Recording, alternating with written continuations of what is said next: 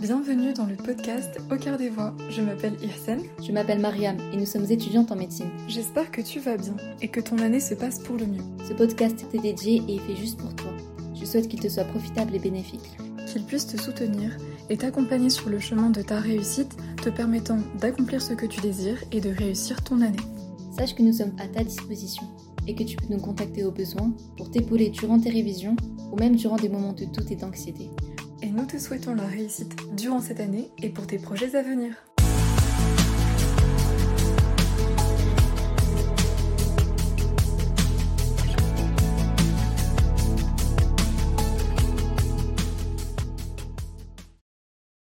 Bienvenue dans ce nouvel épisode de la série Filière de santé. Aujourd'hui, nous repartons vers les études de médecine avec une invitée qui se tient à mes côtés. Bienvenue Cyrine. Bienvenue, merci. Euh, Est-ce que tu pourrais te présenter? Oui, bien sûr. Alors moi, c'est Cyrine, j'ai 24 ans. Euh, je suis étudiante en santé euh, depuis maintenant euh, 7 ans. J'entre en septième année de médecine. Et j'ai donc pu faire mon choix de spécialité cet été et j'ai choisi la médecine vasculaire. D'accord. Bah, du coup, tu nous en diras un peu plus sur mes études vasculaires après. Si tu devais choisir une phrase ou un mot pour définir ton parcours, ta filière, euh, qu'est-ce que tu choisirais? Euh, je pense que je choisirais le mot euh, endurance, puisque à la fois par la longueur des études, mais aussi par la difficulté et l'effort qu'on doit fournir en fait sur le, sur le long terme et de manière quotidienne, pas un effort sur une courte durée, puis une grande période de repos, c'est vraiment un effort quotidien. Et, euh, et ce sur euh, le long terme, à la fois euh, pour terminer les études, mais aussi par la suite, puisqu'en tant que professionnel de santé, on se doit aussi de, d'entretenir nos connaissances et d'avoir un développement professionnel de manière continue. Donc oui, je pense que l'endurance, c'est le bon terme. Je trouve que c'est un bon choix.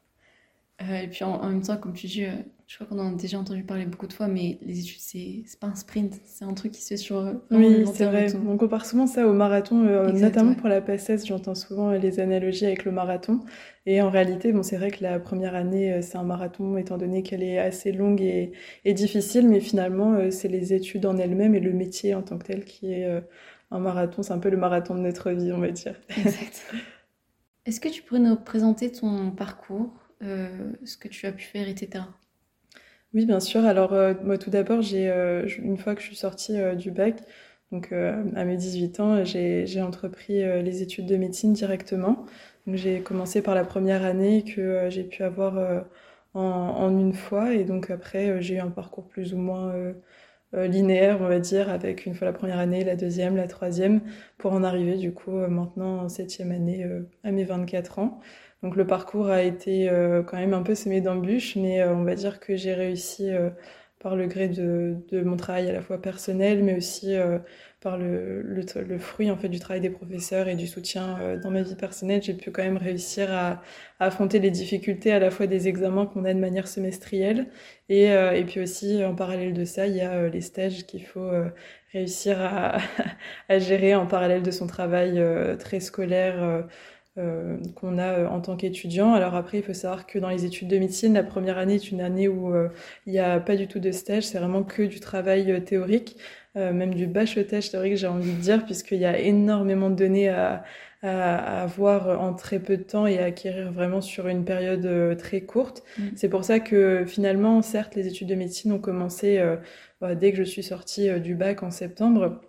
Mais en réalité, j'avais quand même entrepris un petit travail en amont sur mon année de lycée. Pas euh, en termes d'apprentissage de données purement médicales, mais vraiment euh, apprentissage de ma manière de quelle est la manière de travailler, puisque Ah. on nous apprend quand même assez rarement à apprendre à apprendre, et finalement Ouais, c'est clairement la clé de la réussite.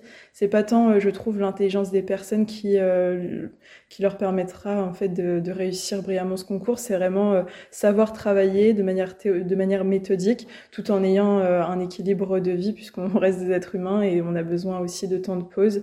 Donc euh, vraiment l'efficacité dans le travail je pense que c'est c'est un peu le, le, secret. Et finalement, c'est des choses qui sont assez simples, mais qu'on ne nous apprend pas dans l'enseignement, en tout cas, que ce soit en primaire, collège, lycée. Et c'est vraiment quelque chose sur lequel je, je m'étais je m'étais attardée et j'avais pris un peu le temps de, de me documenter sur mon année de lycée. Et après, une fois en passé, je connaissais un peu, je me connaissais, je savais comment fonctionnait brièvement mon cerveau. Et donc, après, ben, c'était vraiment que du travail théorique sur la première année. Et puis après, la deuxième, troisième année sont des années plus, euh, plus tranquilles, entre grosses guillemets, dans le sens où euh, on, peut se permettre de travailler euh, de manière régulière, mais en mhm. ayant énormément de temps libre. Donc là, je me suis investie dans différentes associations. J'ai repris aussi pas mal de sports que j'avais quand même mis un peu en suspens en première année. Mhm. Et puis euh, j'ai euh, j'ai pu euh, aussi participer au cours de, de, la faculté. Je sais que c'est un choix que peu d'étudiants font, puisqu'en deuxième, troisième année, souvent les étudiants préfèrent vraiment profiter et pas aller en cours et travailler énormément sur la dernière, les dernières semaines en, pré-examen.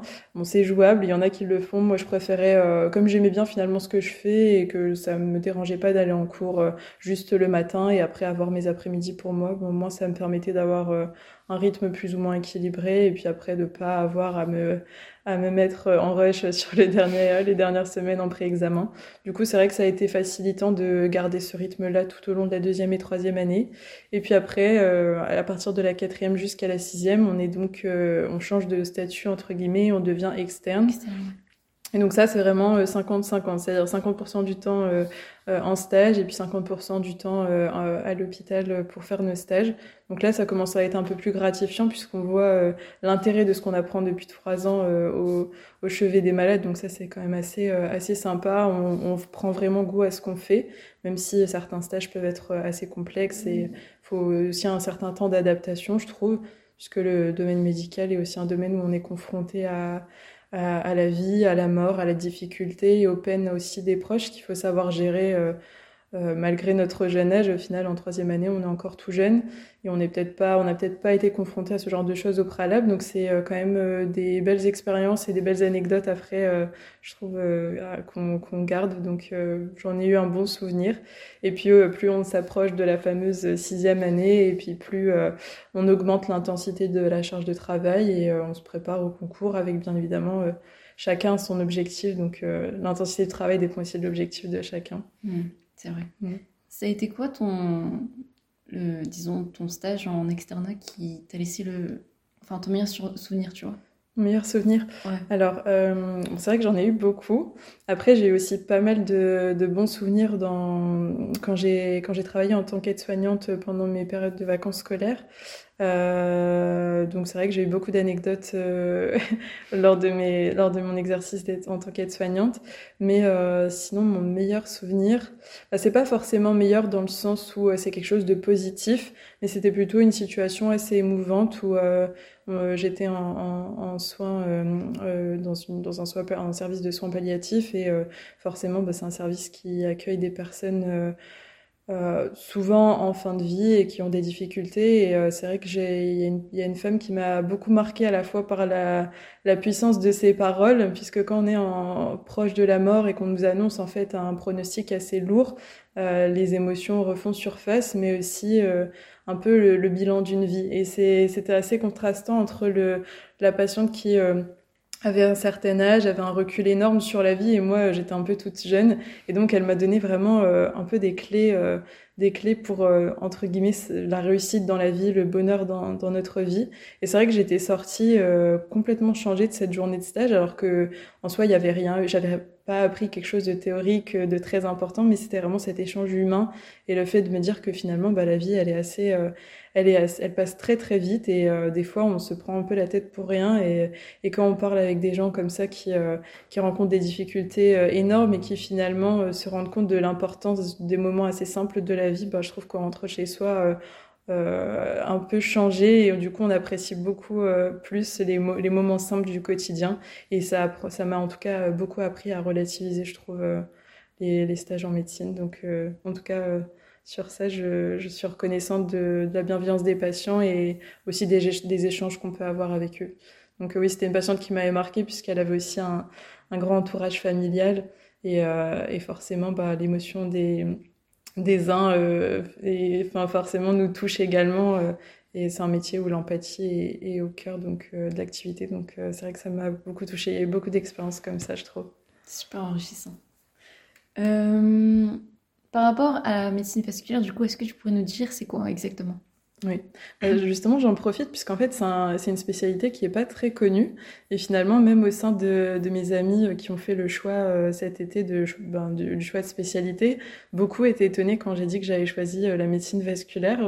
pour, pour beaucoup d'entre eux, ils ne savaient pas du tout ce que c'était. Mm.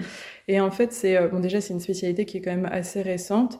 Et comme son nom l'indique, ça, ça, traite vraiment essentiellement de, tout, de tous les vaisseaux, donc à la fois le côté artériel, mais aussi mm. le côté veineux et enfin le système lymphatique. Donc euh, par exemple, on voit et on s'occupe euh, de la prise en charge des artériopathies oblitérantes de membres inférieurs, tout ce qui est euh, maladie thromboembolique veineuse, donc avec par exemple les embolies pulmonaires, les thromboses veineuses de, de membres inférieurs, euh, il y a euh, aussi bien évidemment euh, l'hypertension artérielle qui est de plus en plus répandue dans, dans notre société actuelle, toutes les maladies liées donc forcément au, cœur et c'est pour ça qu'on a on, travaille de pair aussi avec nos, nos confrères les cardiologues, mmh. notamment les internistes avec certaines maladies de système, typiquement les sclérodermies, qui sont des maladies qui touchent vraiment plusieurs organes et qui peuvent également être pris en charge de notre, de notre côté. On fait pas mal de petits gestes sympas, à la fois des, euh, des capillaroscopies, on étudie euh, également tout le système artério-veineux par le biais des échographies Doppler. Donc c'est vrai que c'est c'est assez transversal au final, mais bon, tout est dans le nom. la médecine vasculaire, c'est les vaisseaux, les vaisseaux relient plusieurs organes, et donc forcément, on est amené un peu, ouais, voilà, c'est ça, à travailler avec beaucoup de confrères, on va dire. Mmh. En quoi consiste le métier que tu souhaites exercer et son rôle un peu dans la société? Alors, euh, en fait, dans la médecine vasculaire, tout dépend, euh, tout dépend le mode d'exercice que l'on veut. Comme beaucoup de spécialités médicales, euh, on peut exercer à la fois à l'hôpital, mais également en libéral. Mhm. après, je, je pense que je m'orienterai plutôt vers une, un exercice en, cabinet. Et donc, ça, ça, consiste essentiellement à prendre en charge le, le patient sur le, sur le long terme, puisque euh, par exemple les maladies artérielles, typiquement les artériopathies oblitérantes des membres inférieurs, sont euh, des maladies aussi d'installation plus ou moins euh, chroniques. Donc il y a, y, a, un suivi qui se, qui se fait sur le long cours avec le patient, mhm. tout comme il peut y avoir des consultations très ponctuelles avec des patientes jeunes qui se présentent pour typiquement un syndrome de, de Raynaud, une suspicion de syndrome de Raynaud. Il y a quelques examens qui sont établis, éventuellement une capillaroscopie, une prise de sang pour euh, doser certains marqueurs. Et, euh, et finalement bah, peut-être que le bilan sera négatif et on ne reverra plus la patiente, peut-être que le bilan sera positif, on découvrira, on découvrira par la suite une autre, une autre maladie. Et donc le, le, le, le parcours des patients est vraiment très différent euh, d'un patient à l'autre. Et ça nous permet également d'avoir tout un, tout un champ de la société puisqu'on s'occupe à la fois des personnes âgées, des personnes d'âge moyen et puis également des très jeunes personnes euh, par exemple, le problème d'insuffisance veineuse est aussi un problème qui touche euh, beaucoup les femmes euh, assez, assez jeunes. Donc, on peut être amené à les revoir régulièrement en consultation pour faire des petits gestes, des scléroses, des, des, échographies pour les suivre également. Donc, c'est vrai qu'on a aussi la chance de pouvoir voir un peu tout le monde. Donc, c'est assez intéressant, je trouve, de ce côté-là. Et puis, on peut aussi faire des gestes qui qui peuvent s'étendre à la fois de l'échographie, euh, donc l'échographie à la fois des membres inférieurs, on peut monter au niveau des troncs euh, supraortiques, euh, on peut également, pour ceux qui souhaitent et qui souhaiteraient éventuellement euh, s'installer euh, ou bien faire quelques vacations à l'hôpital, il y a possibilité de, de faire des, des, gestes un peu plus invasifs, comme des poses de, de PAC ou des fistules artério-veineuses. Donc mhm. c'est vrai que le, mode d'exercice est assez libre. Il y a une possibilité d'exercer exclusivement en cabinet, comme il y a une possibilité d'exercer exclusivement en milieu hospitalier, comme il y a également la possibilité de faire un mixte un peu des deux. Donc c'est mhm. vrai que sur ça, on peut un peu faire le on peut exercer euh, dans l'endroit que, l'on préfère. Et puis, si on préfère faire un peu des deux, on peut mixer. Donc, c'est assez sympa, je trouve, pour ça. Mm. Euh, du coup, pour compléter un peu cette question, euh, qu'en est-il de la relation patient-médecin? Alors la relation patient-médecin, c'est vrai qu'elle est assez euh, particulière, euh, quelle que soit la spécialité. Je pense qu'il y a des caractéristiques qui sont euh, similaires. Euh, en médecine vasculaire, notamment dans l'exercice libéral, on est, euh, on est un peu moins confronté à des situations euh, d'urgence imminente telles qu'un réanimateur ou, ou un urgentiste, mais c'est vrai qu'il peut quand même y avoir certaines situations où le patient doit être pris en charge assez rapidement et donc forcément le, la relation qu'on a avec un patient qui nécessite une prise en charge en urgence n'est pas la même qu'un patient qui vient pour un suivi d'une pathologie chronique. Mmh. Donc forcément le, les émotions ne sont pas, sont pas les mêmes. De même que euh, les émotions ne sont pas les mêmes entre euh, l'annonce d'une maladie euh, systémique qui peut être assez lourde à porter au quotidien avec des traitements assez invasifs qui peuvent être mis en place, euh, tout comme il peut être plus léger et, plus facile à accepter euh, pour une personne qui vient en consultation avec un simple, entre grosses guillemets, problème d'insuffisance veineuse débutante qui n'a euh, quasi pas de retentissement dans, dans la vie quotidienne, mais simplement retentissement esthétique, par exemple.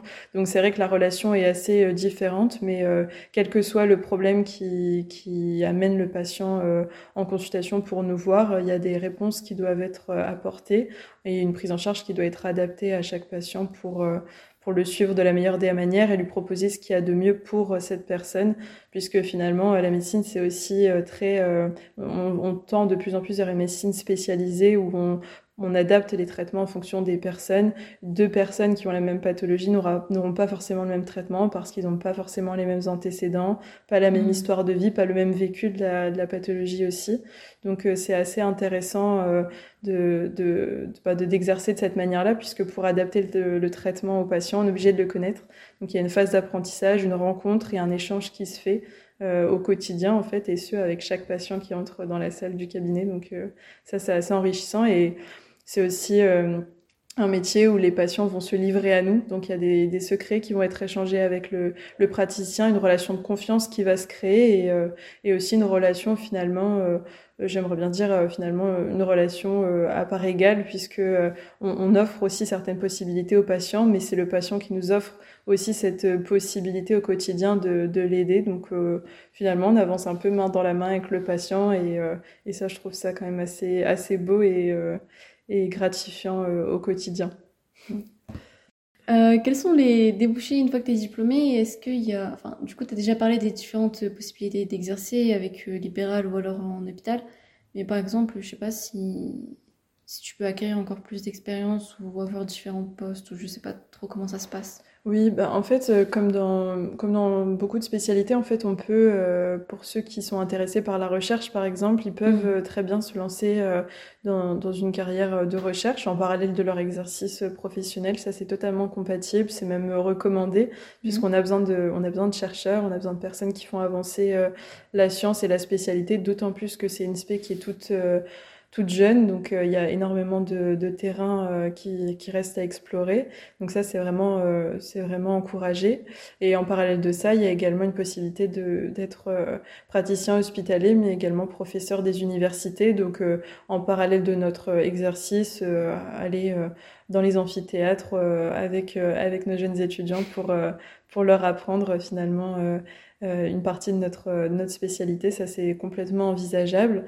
Il y a possibilité aussi de faire euh, des DU ou des FST, donc qui sont des formations qu'on peut acquérir en parallèle de notre, de notre cursus, on va dire, obligatoire, puisque mmh. pendant notre internat, on a certains stages qui doivent être, enfin, on a une maquette en fait à respecter, et en parallèle de ça, on peut ajouter des formations supplémentaires qui nous permettent de nous surspécialiser dans certains pans de la spécialité. Donc ça c'est aussi possible, mais c'est libre à chacun, c'est euh, c'est vraiment, euh, on le fait si on en a euh, la possibilité et l'envie. Du coup, les, ce dont tu parlais que tu pourrais, enfin, les spécialisations, c'est les DU et les FST, c'est ça? Oui, c'est ça. Ok. Mm. Et les stages que tu dois faire en internat qui sont obligatoires, c'est lesquels exactement? Alors ça, du coup, ça dépend de la spécialité, mais en médecine vasculaire, on doit passer, par exemple, en première année à la fois en cardiologie pendant six mois, mm. et ensuite on doit passer en médecine interne pendant trois mois et médecine vasculaire pendant six mois. Et euh, donc en fait la maquette euh, varie un peu d'une faculté à une autre, mais globalement il y a des lignes, euh, il y a des, des, lignes directrices qui sont communes, notamment le fait de passer en cardiologie, de passer dans un stage de médecine vasculaire, médecine interne également, c'est fortement recommandé. Et il y a beaucoup de stages qui sont appelés des stages libres ou des stages hors filière, qui nous permettent pendant notre internat d'aller d'aller en stage par exemple en dermatologie ou en mmh. endocrino, voire même en radiologie pour développer nos compétences en échographie. Donc ça, c'est des possibilités. C'est vrai que la, maquette de médecine vasculaire est assez, euh, est assez ouverte comparée à d'autres, à d'autres SP. On a possibilité vraiment d'agencer quand même une partie de notre, euh, notre cursus euh, avec nos, affinités de, spécialité. Et puis, il y a aussi possibilité d'aller en chirurgie vasculaire. Notamment pour gérer un peu les, les, salles de chirurgie vasculaire. Donc ça, c'est aussi intéressant, pouvoir faire un peu plus de gestes que d'habitude. Donc, donc voilà, globalement, la, maquette. Très intéressant. Euh, est-ce que tu peux nous parler d'une journée type ou d'une semaine d'un mois type euh, en tant qu'interne pour l'instant? Oui. Alors pour l'instant, j'ai pas encore euh, beaucoup de recul comme je viens de commencer il y a, il y a un mois, mais euh, globalement, les journées types, c'est euh, on, on, débute la journée vers 8h, 8h30, ça dépend un peu des services, mais souvent on débute par ce qu'on appelle un petit un petit staff, on fait des transmissions en fait avec l'équipe mmh. infirmier, donc ça nous permet de voir où on en est dans la prise en charge de chaque patient, est-ce qu'il y a eu des entrées durant la nuit? Et si oui, pour quel quel est le motif? De l'entrée euh, quel, est le, quel est le patient, ses antécédents. Et puis, ça nous permet aussi de faire un point euh, tous les jours avec euh, l'équipe paramédicale. Et ça, c'est extrêmement important puisqu'ils ont aussi un rôle central à l'hôpital et ils sont à la fois, ils sont très proches des patients. Ils administrent certains traitements. Des fois, il y a des, complications à l'administration de certains traitements. Donc, c'est vrai que c'est primordial, je trouve, ces moments qui durent entre une demi-heure et une heure tous les matins. Et ensuite, on se répartit, on se répartit le travail avec nos co-internes, voire les chefs qui sont dans le service. Et, euh, globalement, euh, souvent, on fait euh, on, va rendre visite aux patients, puis on regarde les biologies, les examens qu'il y a eu, on modifie les prescriptions, on, adapte finalement au mieux la prise en charge en fonction des problématiques de la journée. ensuite, donc, a la petite pause du midi vers 13h30. Euh... Du midi vers 13h30. Oui, la pause du repas, oui. ouais, c'est vrai, vrai que, ouais, en fait, vous avez des, quand même des grosses matinées. Oui, c'est, en fait, ouais, c'est pour ça que je dis 13h30, parce que finalement, la matinée est assez longue, et vers 13h30, euh, c'est seulement à partir de ce moment-là où on va, euh, on va se restaurer au self, mm. et ensuite, euh, en début d'après-midi, au début de l'internat, il y a beaucoup de cours qui sont donnés aux internes. Ah ouais, Donc, ah, ça, c'est, ça. ça, dépend bien évidemment des services, mais nous, en tout cas, il y a des, il y a des cours qui nous sont donnés, on va dire un jour sur deux, mm. sur, sur des, des pathologies, euh, des pathologies qu'on voit régulièrement en stage. Et, euh, et ça, c'est vraiment hyper intéressant parce que ça nous permet de créer des liens avec ce qu'on voit en stage et aussi mm. de réacquérir des nouvelles connaissances et de réadapter puisqu'il y a beaucoup de recommandations qui sortent et il faut être quand même à la pointe de, des dernières recommandations. Donc euh, ça, c'est intéressant. Et vers 15 heures, on retourne du coup euh, dans le service et on, poursuit, euh, on poursuit ce que l'on a à faire avec notamment des comptes rendus d'hospitalisation qui doivent être faits au fur et à mesure des journées euh, puisque ben, le patient il rentre dans le service mais on, projette aussi une sortie. Et donc euh, quand le patient sort il doit euh, avoir un document sur lequel il est indiqué toutes les tout, tout ce qu'on a fait en fait pour lui ou mm. elle au cours de l'hospitalisation tous les examens etc donc ça aussi c'est un travail qu'il faut faire au quotidien une fois qu'on a pris en charge le patient dans sa globalité. Donc il y a aussi un, un bon côté avec tout ce qui est oui, il y a, Oui, voilà, c'est ça. Il y a quand même pas mal d'administratifs. Après, on a un peu aidé avec les nouvelles technologies, mais euh, il y a quand même un temps, euh, un temps d'administratif qui est conséquent, euh, que ce soit dans les hôpitaux, mais également libéral. D'accord. Et du coup, en fait, par exemple, en externat, il y a un, enfin, il y a à peu près cinq semaines, ou bref, quelques semaines en stage et ensuite quelques semaines de cours. Et donc, du coup, en internat, c'est stage et cours en même temps et ça dépend des facultés, c'est ça? Euh, non, du coup, oui, c'est vrai que c'est un grand changement, c'est une bonne question, parce que c'est un grand changement qui arrive dès le début de l'internat. Je ne vais mhm. pas dire que les cours, on les met de côté, ils n'existent plus, mais euh, en tout cas, euh, le, le, travail, euh, c'est exclusivement des stages.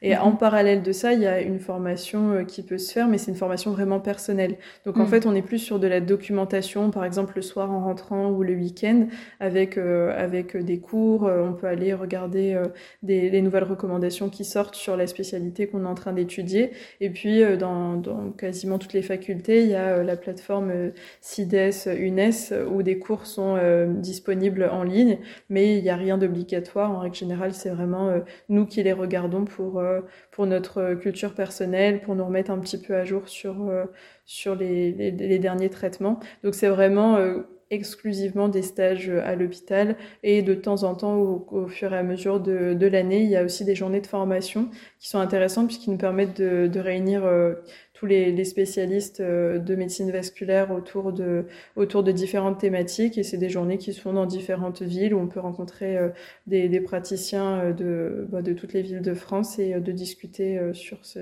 sur des, des sujets d'actualité. Donc ça, c'est assez intéressant, je trouve, comme, comme moment de partage. Ouais, j'avoue. Mm. Quels seraient les avantages et les inconvénients de ta filière, euh, la médecine vasculaire?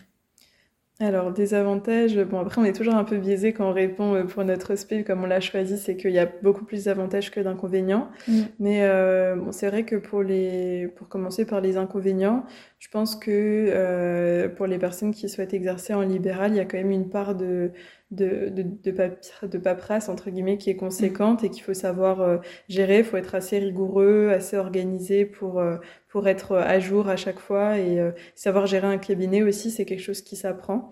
Donc ça, forcément, c'est très différent de l'exercice médical pur et dur. Donc c'est quelque chose qui a à prendre en compte et à ne pas négliger. Et puis, l'autre le, inconvénient, c'est c'est peut-être le fait d'être dans son cabinet et donc euh, de pas être euh, en discussion permanente avec euh, des confrères, même si finalement l'exercice en libéral peut très bien être vécu en, coordination et d'ailleurs c'est même encouragé de, ne pas s'isoler finalement et de, de coopérer et d'échanger avec d'autres praticiens de manière assez fréquente et récurrente au cours de, au cours de la semaine. Mais c'est vrai que c'est pas comme dans un service hospitalier où on parle directement avec une infirmière. Euh, dix minutes après, on va voir l'aide-soignante pour lui dire, euh, pour lui demander comment ça a été pour euh, le patient de la chambre X. ensuite, on a des internes qui nous posent des questions, des externes. Donc c'est vrai que le dynamisme qu'il peut y avoir dans un dans un dans un service hospitalier n'est pas forcément le même que dans un cabinet. Mmh. Mais justement, ça me permet de rebondir sur les avantages. Ça offre aussi certains, certains avantages d'être en cabinet. Euh, bah, le premier, c'est forcément d'être libre, euh, plus ou moins libre de son emploi du temps et donc de pouvoir adapter euh, ses horaires avec euh, nos impératifs personnels, de pouvoir également bah, se, se, limiter des gardes. Alors c'est quelque chose que, qui, est, qui à ne pas négliger. On n'en a pas encore parlé jusqu'à maintenant, mais quand on est euh, externe et puis encore plus quand on est interne, on doit faire des gardes de, à l'hôpital. Donc ça consiste à, à être à l'hôpital pendant 24 heures, ce qui est quand même un travail assez conséquent. c'est vrai beaucoup. c'est oui, c'est assez, difficile. Alors après, il y a des personnes qui aiment beaucoup ça et qui, euh, qui vraiment euh, arrivent à les gérer très bien. Il y en a d'autres pour les mais, c'est compliqué. C'est 24 heures, mais t'es réveillé pendant 24 heures ou alors euh, tu fais quand même des pauses parce que c'est euh, énorme. Bah ça, ça dépend vraiment des services, mais euh, globalement, théoriquement, on est censé être réveillé pendant 24 heures. Après, il y a quand même certains, certains services, certaines spécialités où les gardes nous permettent quand même de dormir 3-4 heures, mais euh, le sommeil n'est jamais de très bonne qualité puisqu'on ne sait pas à quelle heure on va être appelé pour un avis, pour faire une entrée, etc. Donc euh, ça reste quand même un rythme qui est assez difficile. Alors après, il y a quand même le repos de garde le lendemain. Mais, euh, mais bon, c'est quand même quelque chose. Et donc ça, finalement, c'est, euh, c'est, ça a été euh, important pour moi de, de m'orienter vers une spécialité où j'aurais euh, peu, voire pas du tout de garde. Donc mmh. l'exercice libéral, pour le, pour le coup, ça me permettrait d'éviter d'avoir, d'avoir à travailler 24 heures. Je trouve que physiologiquement, c'est quand même assez contraignant et difficile. Donc, mmh. donc voilà, mais il en faut des médecins qui font des gardes. Donc je, en tout cas, je lève mon chapeau à tous ceux et celles qui le font. Euh, donc voilà, c'est un, la liberté en tout cas d'exercice est un point majeur pour moi. Et puis le, un deuxième avantage, c'est aussi le fait de pouvoir euh, euh, suivre euh, tout type de patients, comme j'ai dit tout à l'heure, des plus jeunes, des plus âgés, des femmes, des hommes, euh, des enfants. Enfin, du coup, c'est assez, ça c'est, je trouve ça génial de pouvoir voir un peu de tout. Et la transversalité de la spécialité, je dirais aussi comme troisième point.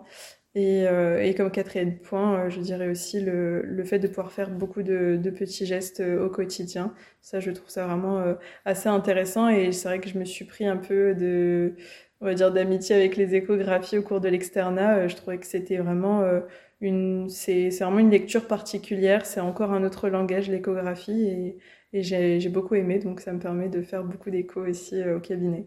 Super. Euh, je me demandais aussi par rapport, euh, parce que j'entendais aussi souvent cette question revenir, ou alors euh, c'est au niveau de la famille, tu vois, est-ce que c'est faisable en fait de d'additionner les deux, tu vois? De gérer sa vie de famille, c'est ça, avec la vie professionnelle. Ou alors d'en faire une, tu vois, exactement. Oui, bah ça, c'est vrai que ça a été aussi un, un élément important dans, dans mon choix de, de, carrière professionnelle, puisque forcément, bah, les études médicales sont prenantes. Je pense mm. que tous les étudiants euh, qui sont euh, qui y sont vous diront, vous le diront. Et puis après, par la suite, forcément, une fois diplômé, euh, c'est un petit peu différent, mais il y a quand même euh, une part importante euh, à l'hôpital, une part importante dans l'exercice de son métier. Donc pour celles et ceux, notamment les femmes par exemple, qui souhaiteraient être souvent là pour, pour leurs enfants, ou pour les assister notamment durant la grossesse, c'est vrai que c'est des choses qu'il faut prendre en, compte.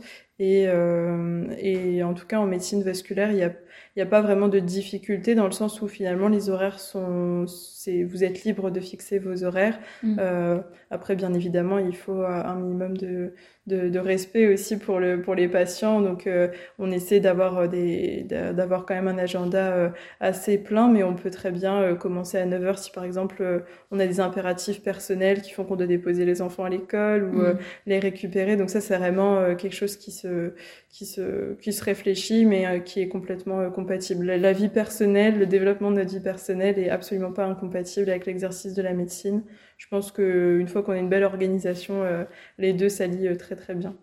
D'accord. Hum, pourquoi est-ce que tu conseillerais cette, euh, cette spécialité? Euh, je la conseillerais, euh, en fait, je la conseillerais pas forcément à tout le monde, pour être honnête, puisque finalement, euh, bah, chacun euh, recherche quelque chose de différent dans l'exercice de la médecine. Typiquement, à tous mes confrères et consoeurs qui souhaiteraient un exercice purement chirurgical, je vais pas les inviter à venir en médecine vasculaire. Je leur dirais plutôt d'aller en chirurgie vasculaire.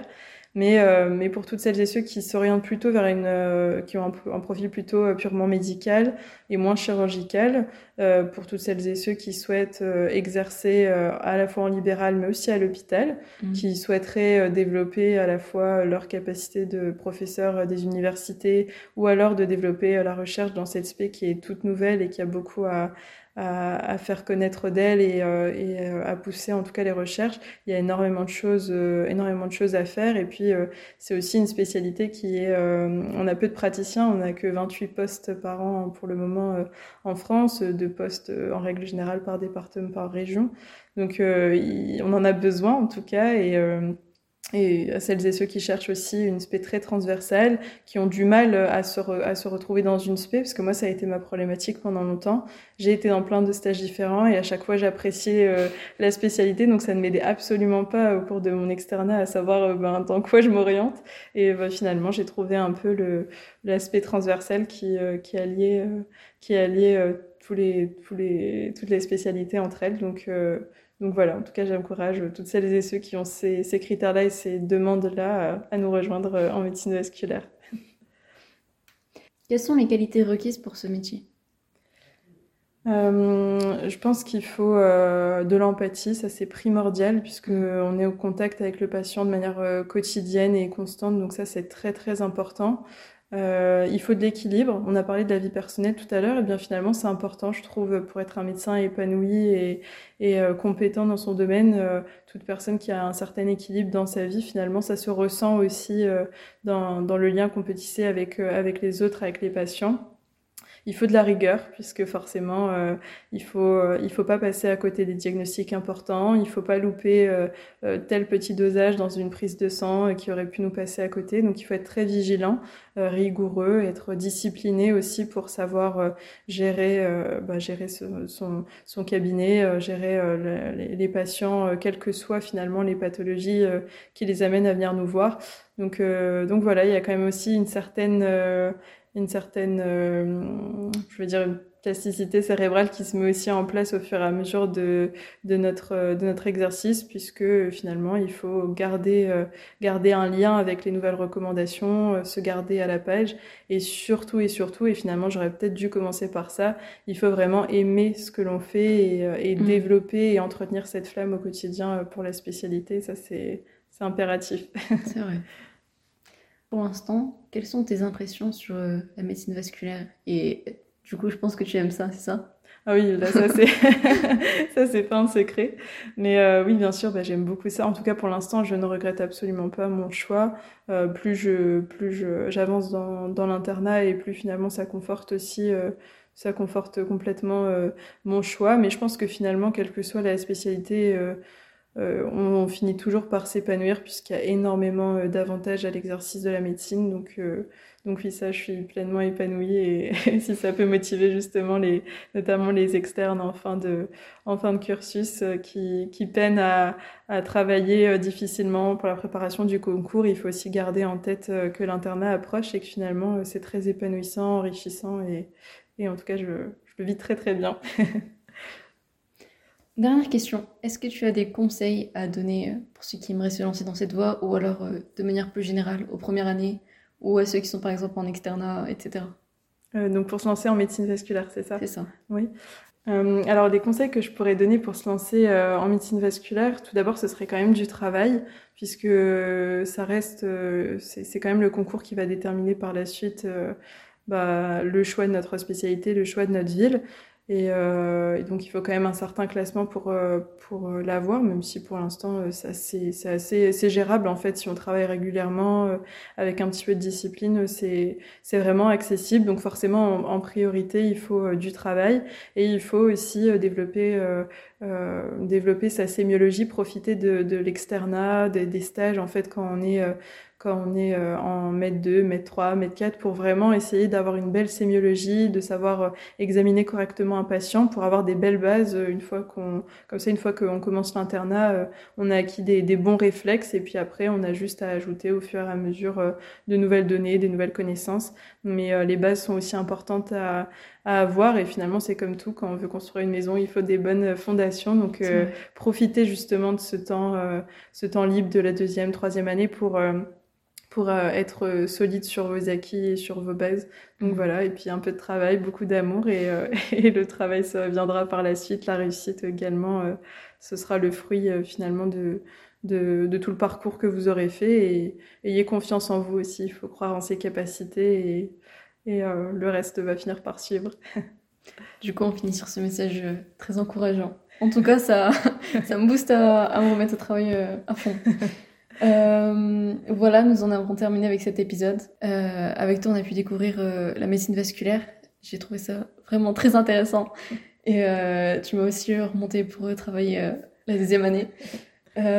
Cyrine, je te remercie d'avoir accepté de participer à ce podcast. De rien, avec plaisir. à toi qui nous écoutes, je te remercie aussi d'avoir écouté. Et on se retrouve dans un prochain épisode. À bientôt. Merci d'avoir écouté ce podcast. Si cet épisode t'a plu, sens-toi libre de le partager autour de toi, à tes amis et partenaires de travail. Si tu souhaites nous faire part de ton avis, n'hésite pas à te manifester et à nous le dire. Et n'oublie pas de liker cet épisode. À bientôt pour un nouveau podcast.